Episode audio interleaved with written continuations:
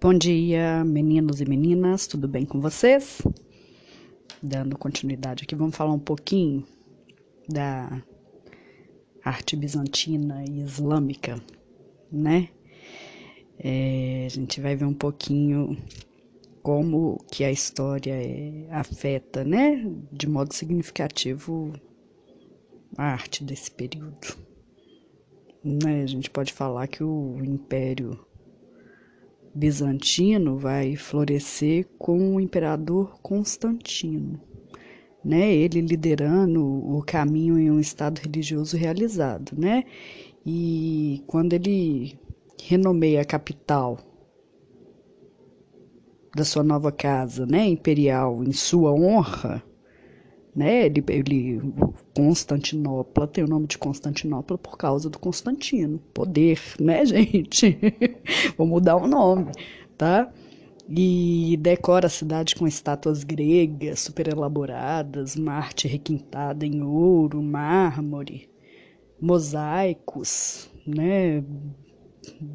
Lindíssimos para glorificar a religião cristã né, o império vai se preservar até a queda de Constantinopla em 1453 e quando os, os turcos otomanos, né, liderados por Maomé, vão tomar a grande capital, né? O seu legado na arte permanece, no entanto, como o de muitos outros estados na Europa Oriental que continuaram a preservar suas culturas ilustres, né?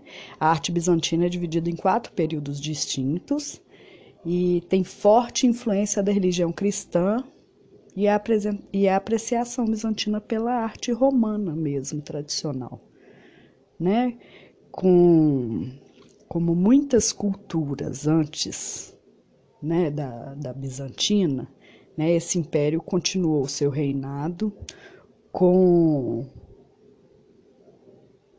como um influente muito grande nas áreas da arte, da arquitetura, muito depois da sua queda. Né? Territórios islâmicos adotaram uma, uma gama grande de estilos, vão incorporar, incorporar elementos é, elaborados nos mosaicos nas paredes, né, das estruturas, tá?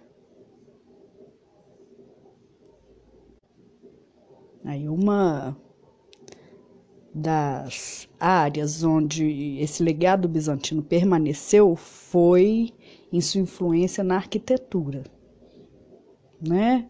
Seguido né, da captura do Império Bizantino, os otomanos vão incorporar seus elementos e estilos arquitetônicos nas suas estruturas. Ele vai incluir nisso a conversão da basílica tradicional, né, a igreja cristã, na própria mesquita deles. Tá? Procurem aí pela cúpula da rocha. Você vê que maravilha.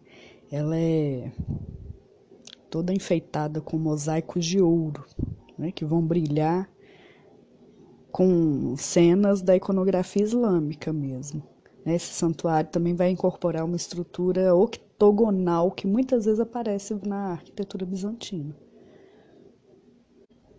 É interessante que esses né, que a gente vai chamar desses invasores muçulmanos, ficaram tão impressionados com os detalhes nos mosaicos cristãos, né, que eles ficaram felizes em permitir que,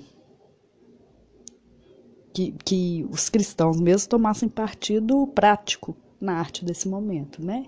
Então, o que, que vai significar? Que algumas das estruturas únicas erguidas durante esse período fossem, na verdade, construídas por cristãos, usando estilos tradicionais bizantinos, né?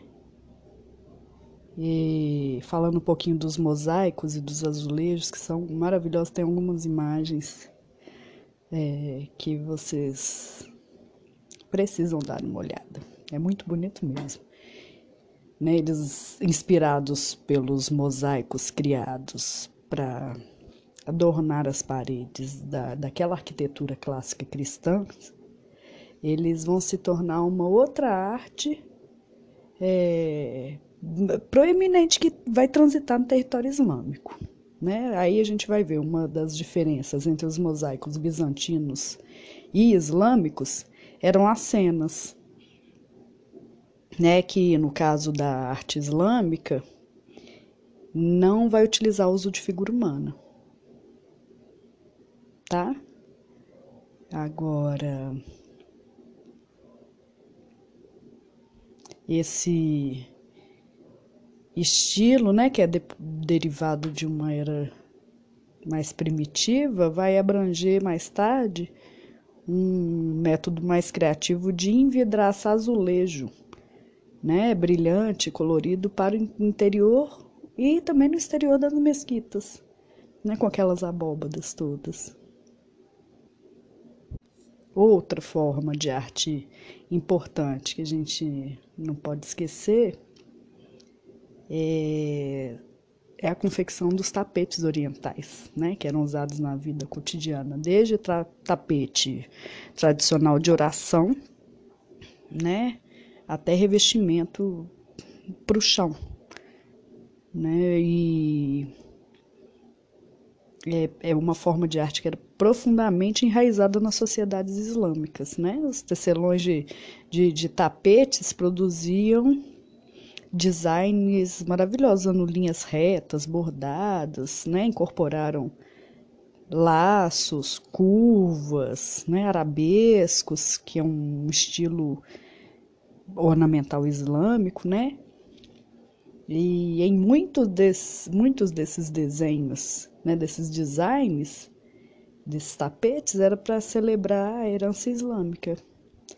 E isso vai se tornar mais tarde o maior destaque no seu estilo único. Né? São os tapetes que a gente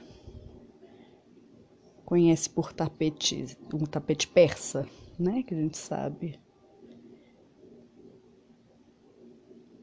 pela fama que ele tem, né? A cerâmica também vai desempenhar um papel no dia a dia da arte islâmica né? Embora as formas não tenham esmalte. E aí depois, mais tarde, no século VIII, essas técnicas de, de cerâmica esmaltada que vão, vão aparecer. Né? E ela é influenciada pela cerâmica chinesa, né? onde os temas e os desenhos vão se cruzar nos estilos, né?